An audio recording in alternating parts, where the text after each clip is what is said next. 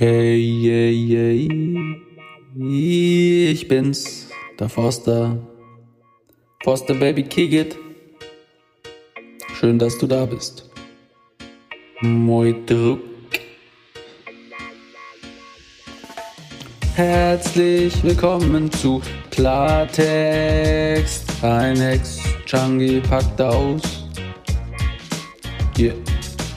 Das mit dem Takt hat er immer raus, aber wenn du fleißig zuhörst, dann lernst du was daraus. Wenn ich dir über Sucht und Drogen was erzähl, wenn du einmal drin bist, Bruder, dann geht es schnell, Alter. Deswegen hör zu, was ich sag. Ich will nur dein Bestes, yeah. FreundInnen, herzlich willkommen zu einer weiteren Folge im Podcast Klartext. Ein Ex-Junkie packt aus und heute haben wir was super Besonderes. Also wir haben natürlich immer was Besonderes, aber heute ist es super besonders, denn es ist ein alter Weggefährte hier mit am Start. Er trägt Maske und mittlerweile darf man seinen Namen sagen. Herzlich willkommen, Marcel vom Viertelkollektiv. Grüß dich. Ich habe gerade so überlegt, habe hab ich überhaupt schon mal eine Folge bei dir irgendwie gemacht? Nee, ne? Oder haben Nee. wir als Einzelpersonen schon mal einen Podcast aufgenommen? Nee, das ist eine, das ist eine Premiere und ich habe das, äh, mir ist das schon öfter mal in den Sinn gekommen und dann war ich jetzt vor kurzem in Velbert, wenn ich das jetzt richtig ausspreche, und Mhm. da musste ich über den Essen Hauptbahnhof fahren. Dann habe ich, ne, dann bist du mir natürlich irgendwie gleich in den Sinn gekommen und dann habe ich mir gedacht, komm, äh, ich wollte dich schon öfter mal fragen, ob wir einfach mal hier eine Folge machen zu deinen Sprüchen oder zu den Sprüchen vom Viertelkollektiv. Und ähm, du hast ja gesagt, jetzt sitzen wir hier. ja. Für mich extrem spät, 21.29 Uhr. Bei mir geht. Ja, ich sitze im Boxershort da. Es ist unfassbar warm. ich bin auch hier richtig schmöckig mit so einer versifften Hose. Ich weiß gar nicht, was das alles für Flecken sind. Ich habe Ich- dich ja vorhin gefragt, ob wir äh, mit Bild machen.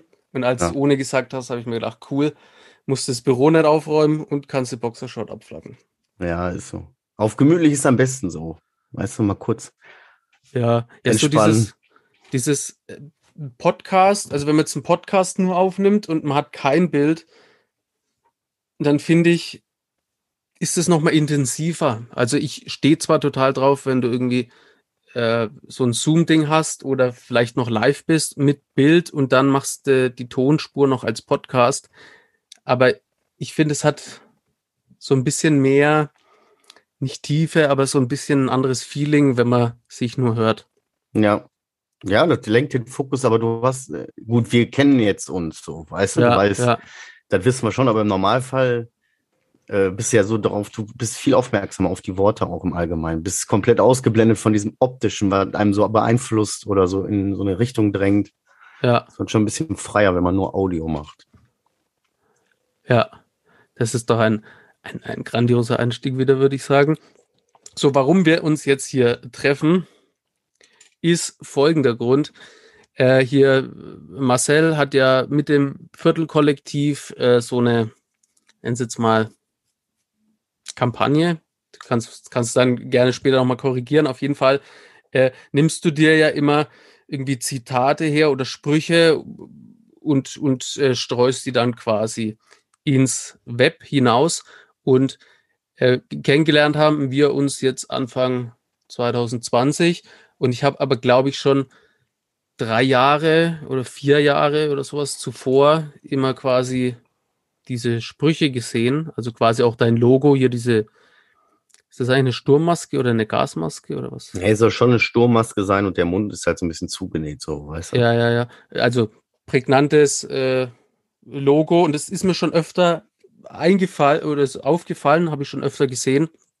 Ähm, und mich interessiert natürlich jetzt, wie kam es denn dazu, dass du hier deine Seite online gestellt hast? Boah.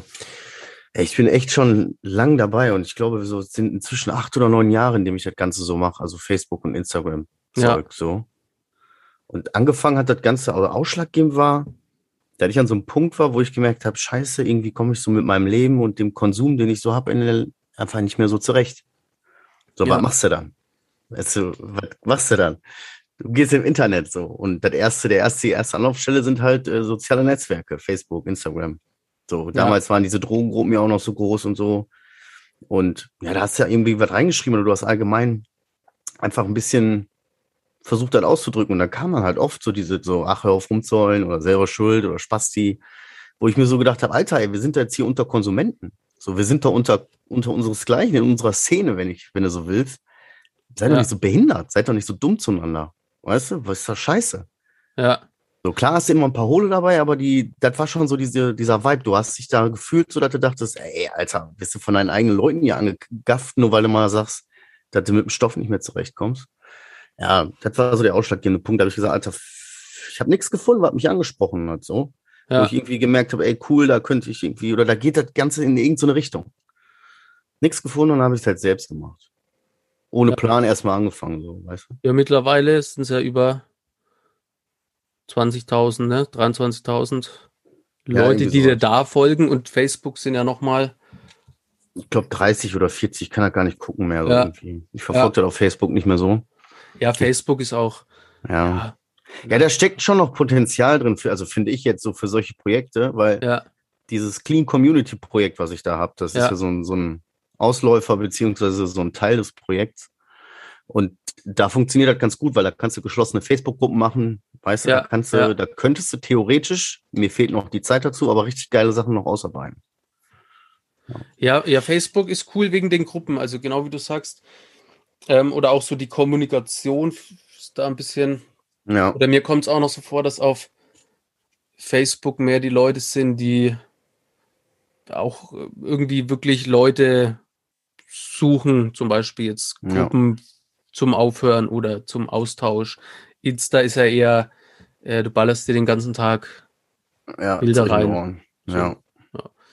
Ja. Auf jeden Fall so hat das Ganze angefangen. Da habe ich halt selbst was aufgezogen, mir irgendwie echt wirklich lange Logo überlegt und wo will ich damit hin? Und ich bin bis heute, habe ich keine Ahnung, wo ich ganz genau damit hin will. Ähm, Ja. Und habe halt angefangen, Zitate zum Beispiel zu, zu posten und die in so ein gewisses Format zu bringen oder da auch so, einen- so einen gewissen Rahmen zu schaffen. Dann habe ich irgendwann mal selber angefangen, ein bisschen zu schreiben. Dann habe ich auch mal so ein bisschen gedichtemäßig, die Suchtgedichte Ja, findet man auf Instagram Hashtag Suchtgedicht, so ein bisschen irgendwie so. Dann ein bisschen eher kurze, prägnantere Sprüche, dann wieder Zitate und inzwischen ist es so eine Mischung aus allem. So, weißt du? ja, Alles in einen gewissen Kontext gebracht. Meine eigene Kunst, aber auch Zitate und so weiter oder Sprüche irgendwie in den Content gesetzt. Den Leute verstehen, die so fühlen, wie man selbst fühlt. So. ja. That's Und- it. Und genau über äh, und, und genau die Zitate oder einige Zitate nehmen wir jetzt her und sprechen einfach mal darüber. Also ich habe mir welche ausgesucht, aber wir beginnen erstmal mit deinen Lieblingszitaten. Ja. Also ich habe jetzt, wie gesagt, ich, es ist schwer. Es sind über 2000, die alleine veröffentlicht sind und es sind ja, Ja. im Archiv oder ich sag mal im Archiv, in dem Ordner ja auch noch Ja. voll viel, die ich nie veröffentlicht habe, weil ich dann irgendwie unzufrieden war oder mir das nicht gefallen hat oder nicht wusste, wie man was schreibt, grammatikalisch. Ja, voll, ja, voll schwierig, manchmal so Gedanken in, in Sätze zu bringen, das halt auch passt mit einem Kommata und so ein Ja. Scheiß.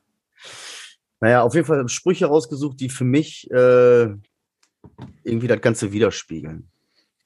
Einmal zum Beispiel eins von meinen so, einmal durch die Hölle und zurück. Alles hat seinen Preis, auch das Glück. So, Ja, der ist halt selbst geschrieben.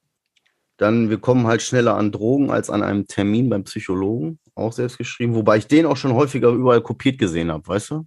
Auch schon von größeren Seiten. ja, Äh, dann der Spruch, das ist aber ein Zitat, das ist nicht selbst geschrieben. Wir leben in einer Gesellschaft, die den Rausch auslebt, aber den Süchtigen verachtet.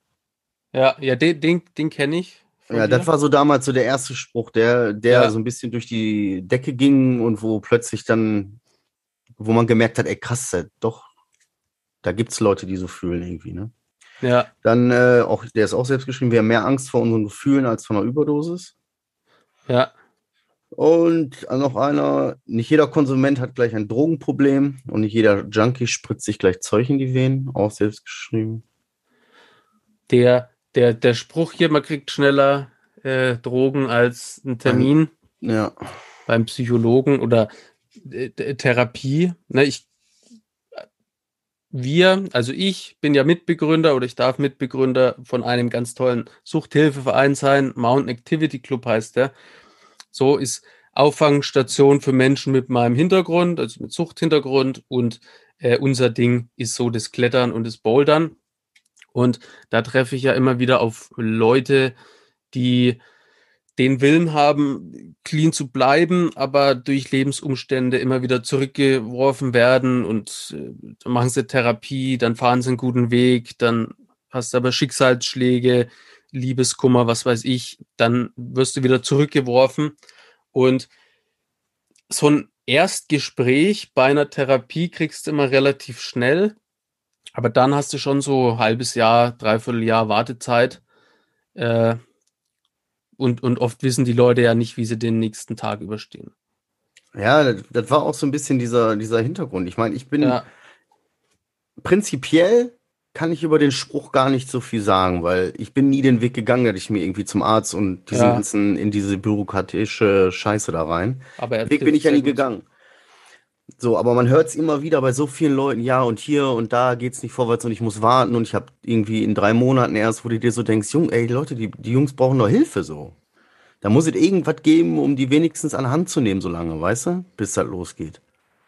Ja. So, aber und ja, was willst du denn machen? Du weißt doch selber, wie das ist, Alter. Du merkst, das, das funktioniert irgendwie gerade alles nicht und ja, dann gehst du halt den, den einfachen Weg und schnappst dir schnell Zeug. Dann hast du das Problem erstmal wieder gelöst statt dich den harten Weg und hier Termin machen und in drei Monaten und so eine Scheiße. Das ist halt, das, ne?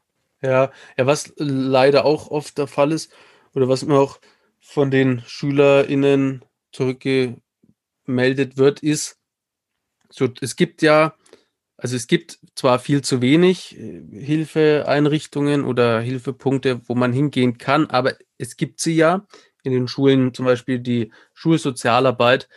Und Oftmals ist es aber so, dass die Leute dahin gehen, sich dann öffnen und dann erwarten, dass da jemand sitzt, der ihnen irgendwie die Lösung auf dem Silbertablett äh, präsentiert und die Lösung darf auch nicht übermäßig kompliziert sein. Ja. Andererseits, äh, also geht nicht. So und ähm, oftmals sind die Leute, vor Ort auch überfordert und wenn du dich einmal öffnest und die sind scheiße zu dir, dann öffnest du dich wahrscheinlich nie wieder. Ne? So ja. ist die Problematik. Andererseits sitzen da halt auch Menschen und die ziehen sich den ganzen Tag irgendwelche Stories rein. Und wir wissen ja auch von zehn Leuten, die sagen, ähm, ich komme zum Termin oder ich mache dies und das, machen es halt neun nicht. Ja. Ja, das ist halt schwierig. Das ist halt aber auch, glaube ich, das so eins der Hauptprobleme, weißt du? Auf der einen Seite brauchen einige Leute wirklich schnell und gute Hilfe. Auf der anderen Seite ist ein Teil von so einer Krankheit ja nun mal auch, dass da immer so ein gewisses Risiko ist. Die kommen überhaupt nicht zu Terminen. Wenn ja. du denen schnell hilfst, brechen sie schnell ab. Das ist zu früh. Die zeigen nicht erstmal selber ihren Einsatz und ihren Willen. Das, ah, das ist so dieses zweischneidige Schwert, weißt du? Ja. Das ist schwierig. Ich glaube, das macht es halt auch einfach so kompliziert. Ja, und es ist ein, ja, undankbar will ich jetzt nicht sagen, nicht ein undankbarer Job, aber ein, ein, ein sehr, ein sehr schwieriger Job einfach, weil der Therapeut zum Beispiel, der für mich ausschlaggebend gewesen ist, der mir sehr, sehr geholfen hat, mit dem ich über die Alpen gewandert bin, der für mich wirklich den Unterschied gemacht hat, der hat irgendwann gesagt, nach, weiß ich nicht, 25, 30 Jahren, hat er gesagt, so, ich, ich pack das nicht mehr, weil die, die Quote von denen, die es halt dann wirklich schaffen, die ist sehr gering. Und oft arbeitest du halt fünf Jahre äh, mit Menschen zusammen, die machen guten Fortschritt, die bauen sich irgendwie ein cleanes Leben auf, haben so ihre Stützpfeiler und dann kommt halt ein Schicksalsschlag. Meistens war es dann irgendwie Heroin, Überdosis, Tod. So, ne? nur wegen einmal, also du arbeitest fünf Jahre intensiv und dann passiert aber was und dann kann es so schnell gehen. Ähm, mhm. Und das war's. Es ist von vorne bis hinten ein trauriges Drama. Ja. Also sowohl ja. die Situation für die Konsumenten als auch die Situation für die Menschen, die Konsumenten oder Süchtigen helfen wollen. Das ist für alle Parteien ein Scheiß, eine Scheißsituation. Also der Schlüssel ist am Ende liegt immer an der Person selbst. So, weißt du, da, aber es gibt halt viele gute Leute da draußen, die den Leuten auch wirklich helfen wollen. Für die ist das halt auch immer tragisch, kann ich mir vorstellen. Ja. Stell dir mal vor, weißt du, und dann kriegst du mit Tod, Alter. Und du, du weißt ja, wie das ist. Manche Leute wachsen dir ja nun mal auch ans Herz. Ja. Und dann Und- Batsch, Alter. Du setzt dich selber immer wieder diesen, naja. Ist auf jeden Fall crazy und Respekt an die Leute in der Arbeit. Was auch so ganz heftig ist, ist dieses ähm, Verhältnis zwischen, naja, Therapeut und Klient, zwischen Therapeutin und Klientin, wie auch immer. Weil, ne, es ist ja ein, ein, wie soll ich jetzt sagen, so ein Patientenverhältnis. Ne? Also der eine ist ja, der arbeitet da und hilft dir halt, weil es seine Arbeit ist. Mhm. Äh, um aber wirklich so einen Kontakt aufzubauen, musst du ja als Sozialarbeiter oder als, als Helfender, nennen wir es mal so, äh, auch Privates so preisgeben oder halt irgendwie einen Draht suchen und mehr tun, als von dir verlangt ist und um Zugang zu finden. Und dann ist es ganz schwierig, dass dann oft dieser, dieses Verhältnis äh, so vermischt. Also mein Therapeut war dann irgendwann für mich also ich bin da auch mit denen in Schulen und habe, so hat es angefangen bei mir, dass ich überhaupt in Schulen bin und äh, quasi meine Geschichte erzählt habe. Irgendwann dachte ich so, wir sind Freunde. So und hab den halt dann, oder es ging dann anderen auch so und haben mir immer gesagt, hey, kommst du mit ins Kino und so. Und natürlich kann der Mann nicht mit uns ins Kino, weil wir sind ja seine Klienten. So, er will uns aber auch nicht das so knallhart sagen, ey, du bist nur Job. So, Mhm. ne? Also es ist so eine ganz schwere Situation für die Menschen. Ähm, und es ist, ist ein Segen, dass es solche Menschen gibt, ist aber ein verdammt schwerer Job. Das Studium ist lang und am Schluss kriegst du zu wenig Kohle. Einer der Gründe, warum ich den Weg so professionell auch nie einschlagen würde. Ja, Zu viele Hindernisse, weißt du, ich kann mir das, ich bin stehe quasi mit beiden Beinen im Leben. Ich habe mich um Leute zu kümmern und so, weißt du. ja, Ich kann nicht einfach jetzt wieder studieren und ganze Kohle und so, weißt du. Das ja, funktioniert halt leider nicht, obwohl es echt wirklich ein, ja, wäre schon irgendwie ein Traum, weißt du. ja, Naja. Shit happens, ne? Aber die, die Sache ist auch so ein Ding. Ja, okay, dann geht's halt so in der Art und Weise nicht. Dann kann ich vielleicht jetzt so kein Sozialarbeiter werden oder dann macht dieser Job für mich perspektivisch keinen Sinn. Aber dann macht man halt sein eigenes Ding. Dann bist Ja. du halt von mir aus der erste Internet-Streetworker oder was, ne? Vom Ja. Prinzip ist halt nichts anderes. Ich, ich höre den Leuten zu, die schreiben mir zig Nachrichten, die schreiben mir die traurigsten Geschichten. Und ich höre zu, ich antworte, weißt du, ich zeige Resonanz so und begleite einige Leute ja schon Ewigkeiten. Und Ja. verurteilst nicht.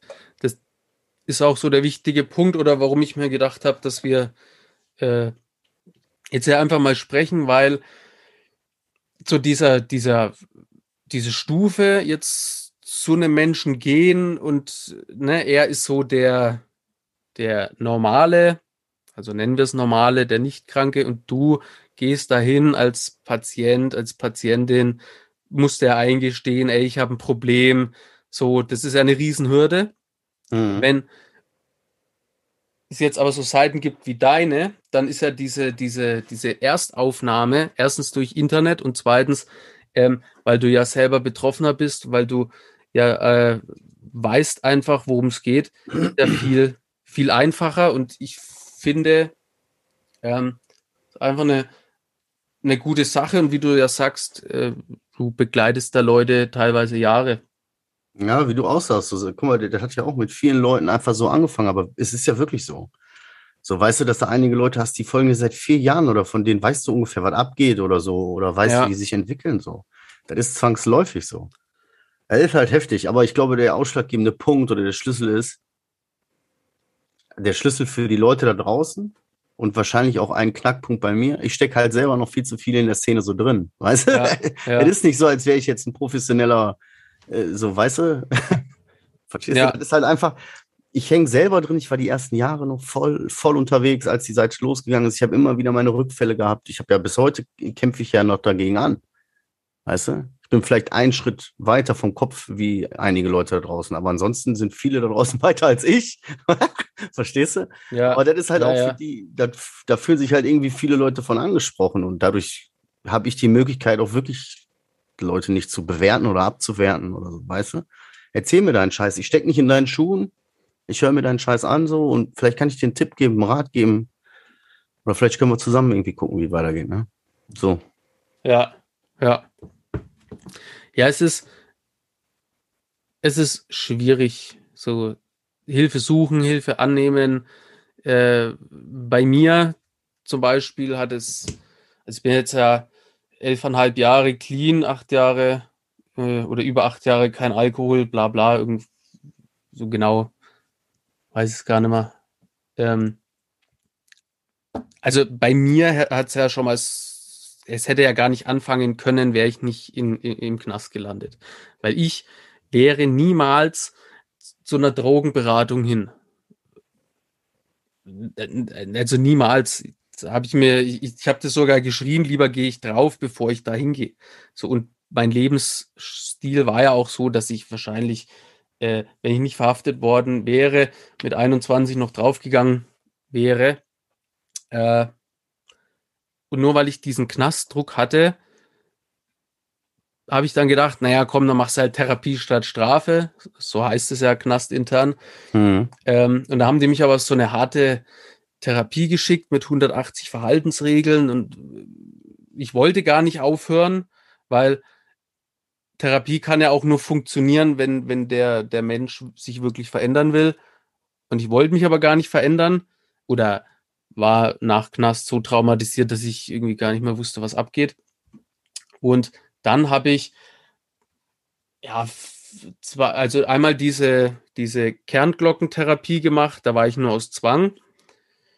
Rückwirkend betrachtet haben die da schon gute Sachen vermittelt, aber als traumatisiertes Kind aus Hochsicherheitsjugendhaft und dann sollst du Familienaufstellung machen und ich habe gar nicht gecheckt, was die von mir wollen. Adaption habe ich auch nur aus Zwang gemacht und dann habe ich mir aber eine Therapie wirklich gesucht und habe dann da drei, vier Menschen ähm, durchgemacht, die alle super nett waren und cool und hilfsbereit, aber jetzt irgendwie nicht das gebracht haben, was ich gesucht habe. Und dann kam aber quasi die Hilfe in Form von dem Sozialarbeiter, wo wir über die Alpen gewandert sind. Will damit sagen, dranbleiben. So dieses, du kannst es vergessen, dass du dir einmal Hilfe suchst und da äh, ist dann irgendwie ein Zauberer, der einen Spruch aufsagt und dann ist alles cool, sondern da wirklich dranbleiben und äh, auch wenn das Ewigkeiten dauert, so immer dieses wirklich suchen, weil ich bin davon überzeugt, es gibt für jeden die richtige Hilfe. Ja. Ja, gut, was heißt Hilfe? Ne? Das ist immer so eine Sache, ne? Oder Hilfe äh, zur Selbsthilfe. Ja, ebenso. Ich würde gar nicht so, vielleicht gibt es nicht für jeden die richtige Hilfe, vielleicht gibt es Leute, die sich wirklich nicht helfen lassen oder so, weißt du, aber ja. es gibt für jeden irgendwie einen Weg.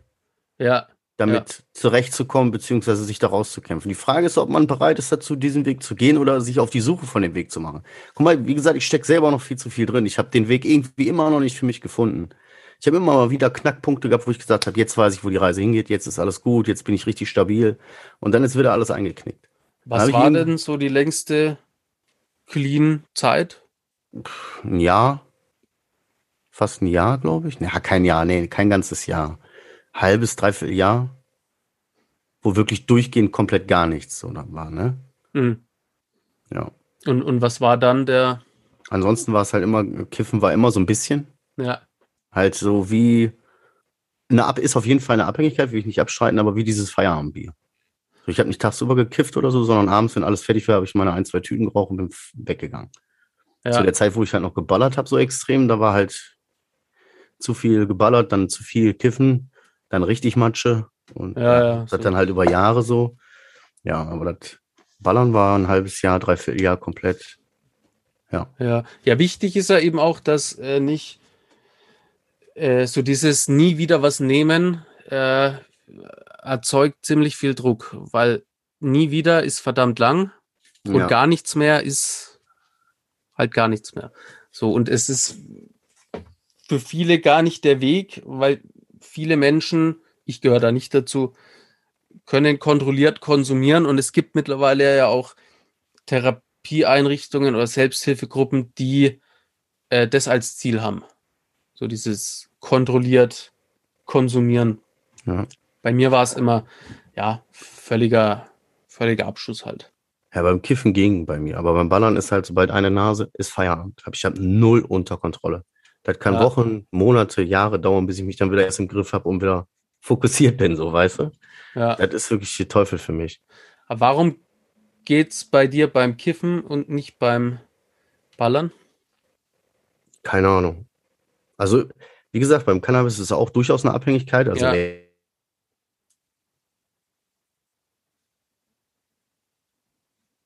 ist es nicht. Trotzdem ist es eine Art von Abhängigkeit. Ja. Aber da kann ich meine Regeln so einhalten. Weißt du? ja, Und da kommt das für mich auch gar nicht in Frage. Ich würde mal, ey, morgens kiffen, ey, hör auf, ey, da komme ich gar nicht hoch. So, mittags kiffen geht auch nicht, da muss er auch funktionieren, so, weißt du, und dein Ding machen. Deswegen ist das nur abends für mich dann überhaupt machbar. Aber keine Ahnung, warum das da so ist. Vielleicht ist das weicher, vielleicht, was weiß ich. ja. Ey, zu dem, äh, zu dem Thema jetzt, weil ich habe mir, ähm, also zu diesem Ballern äh, und nicht mehr aufhören können, hier habe ich mir die, den Spruch von dir äh, rausgesucht, um diese Uhrzeit sind die Pupillen meist größer als mein Verstand. Ja, der ist auch selbst geschrieben. Ja, und so hier mit dem, mit dem Teller im Hintergrund, also mit dem Auge, mit der Pupille, die sehr, sehr groß ist. Ja. Fro Froschaugen haben wir es immer genannt. Äh, ja, ja, du denkst um so, ab einer gewissen Zeit, da warst du halt immer in deinem Modus, so, ne, in deinem Film. ja, Und in, du kannst in, und in diesem Film oder im Rausch selber kannst du ja keine guten Entscheidungen treffen. Sagen wir Ja, mal, wie ist, weißt und du? du glaubst aber, also am, am, am, am Anfang, also bei mir, ne, ich, ich habe mich ja innerhalb von, äh, also zwei Jahre habe ich es täglich gemacht, davor drei Jahre immer nur am Wochenende, so, da auch richtig, aber trotzdem immer nur am Wochenende, gekifft, immer jeden Tag, aber Chemie immer nur am Wochenende und dann waren das bei mir im Prinzip nur zwei Jahre täglich und es ist auch so ganz, ganz kurz im Prinzip. In ganz kurzer Zeit habe ich mich völlig zerstört. Und ich war ja ganz oft äh, der Meinung, dass ich alles unter Kontrolle habe, dass ich der, dass ich der King bin. So, ich hätte es verstanden, alles andere äh, sind Idioten. Ähm, und der Spruch, äh, der hat mich daran erinnert, ähm, dass es natürlich nicht so ist, die Drogen dir oder mir das aber so vorgespielt haben. Und als ich dann im Knast erst wieder aufgewacht bin, ähm, da ist das alles so, so, ja, mir um die Ohren geflogen. Und selbst heute, nach äh, ne, über elf Jahren, wenn ich irgendwie äh, mit Leuten Podcast mache oder irgendwas und die mir Fragen stellen, äh, ploppen Situationen hoch, die ich mir überhaupt nicht vorstellen kann. Also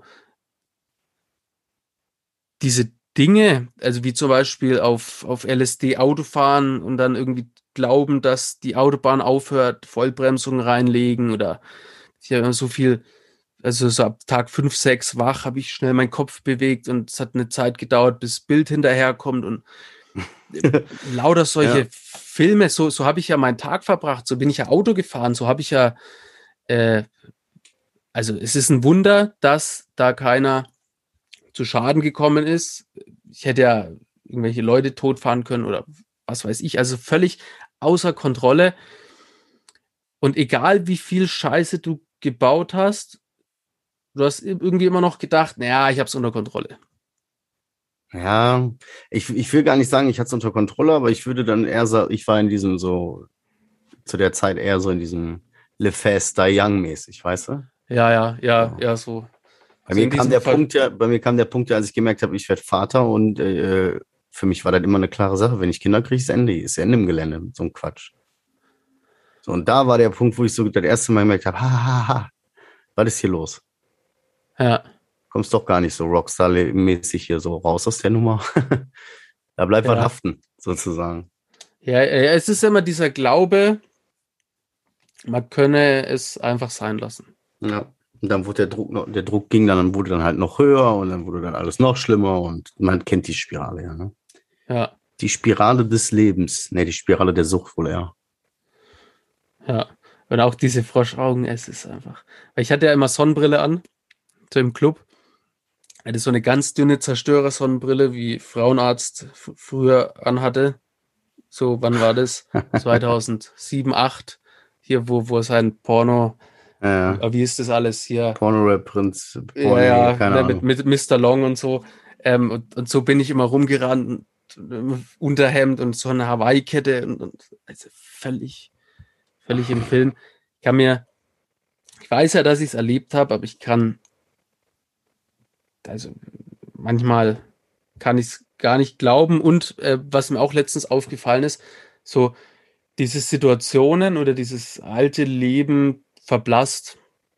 Also oft äh, kommen Situationen nur noch hoch, wenn ich wirklich lang äh, darüber spreche. Und ich bin aber auch sehr froh, dass das verblasst.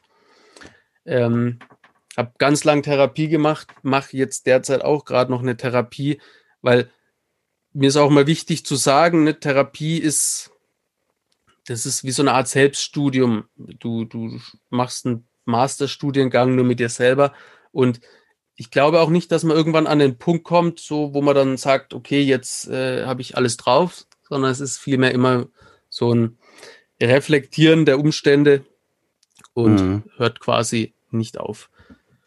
Ja, diese Froschaugen haben mich äh, an ein früheres Leben erinnert. Therapie heißt dranbleiben. Selbst bevor es losgeht.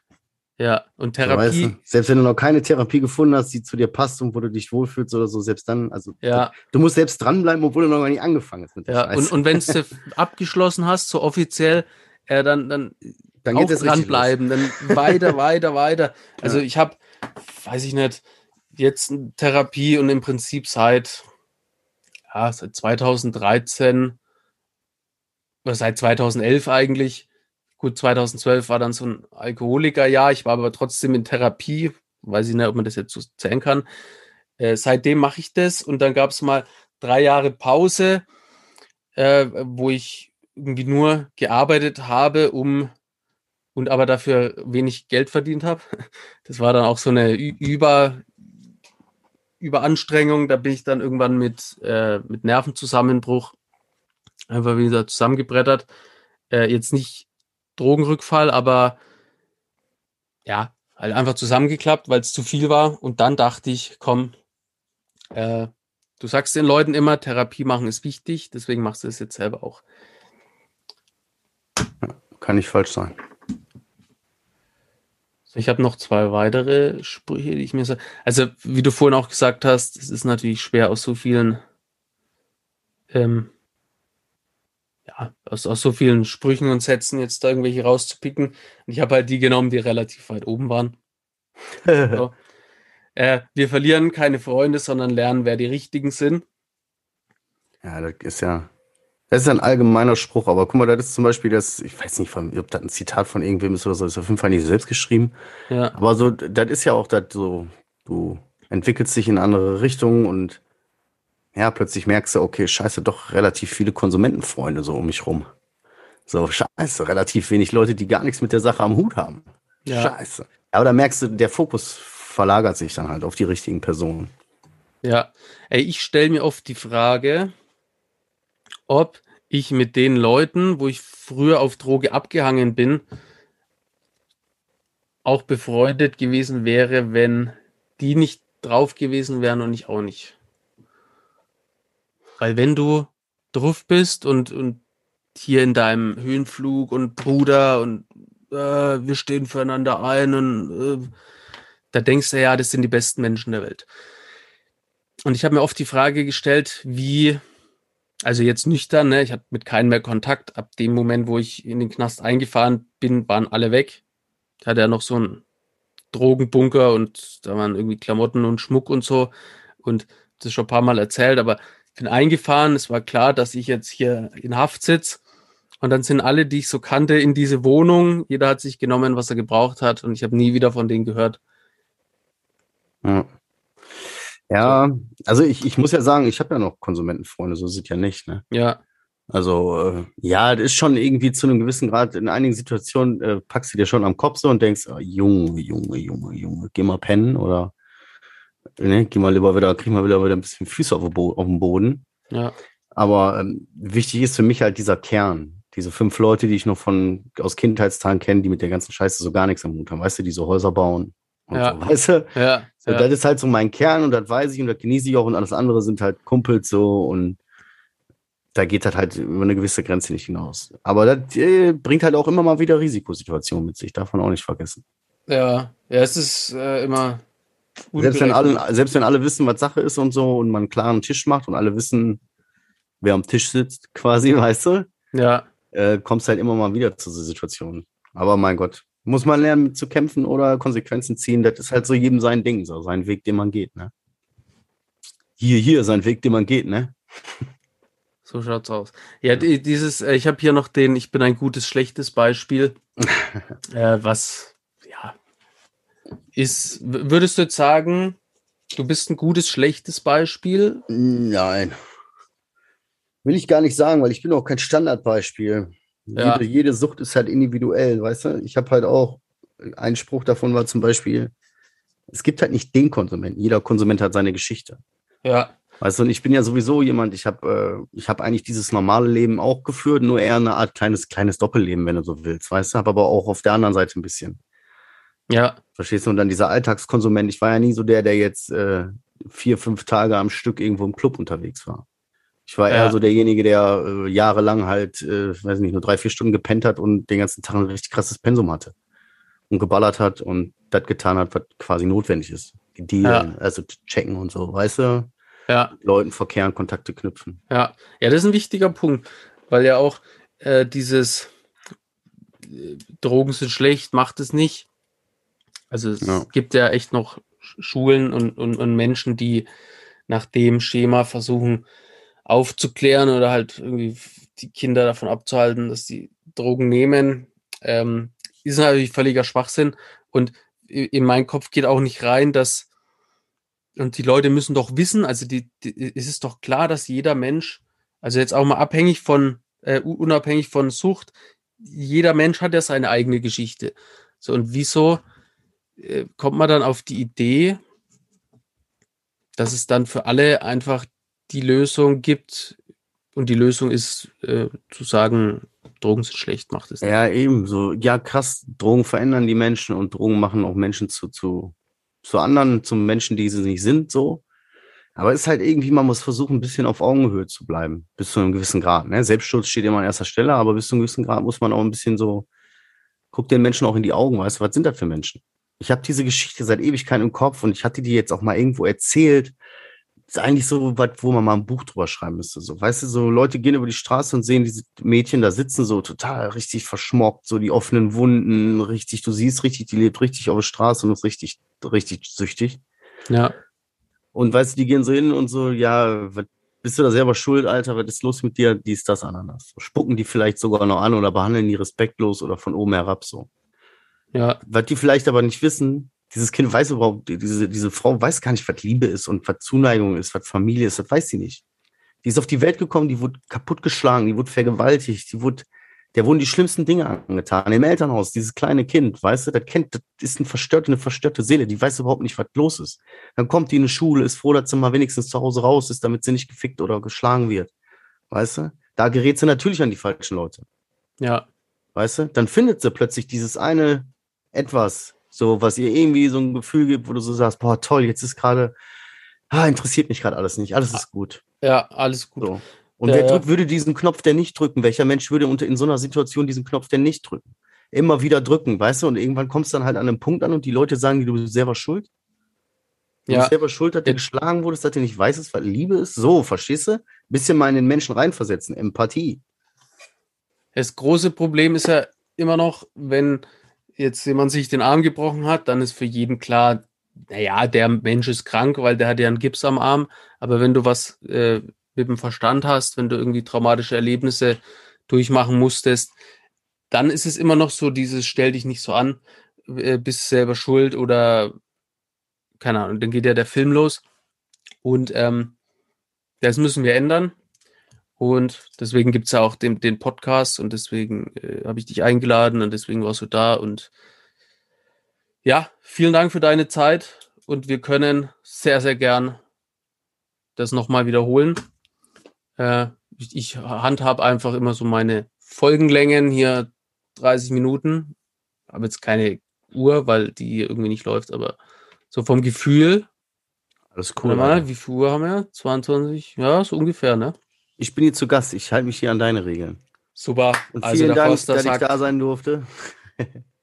nee, war cool. Checkt auf jeden Fall hier Viertelkollektiv ab. Äh, Wenn, Genau, ihr, wenn der- ihr cleane Leute haben, die schon nüchtern sind und sich nach Gleichgesinnten suchen, checkt Clean Community, Instagram zu clean für den Scheiß. Ja, kommt in die Community. ja, aber niemals in die WhatsApp-Gruppe. Ne, Die Nee. Motivationsleute, die euch in eine WhatsApp-Gruppe locken wollen, nein. Nein. Auch kein Telegram haben wir auch nicht.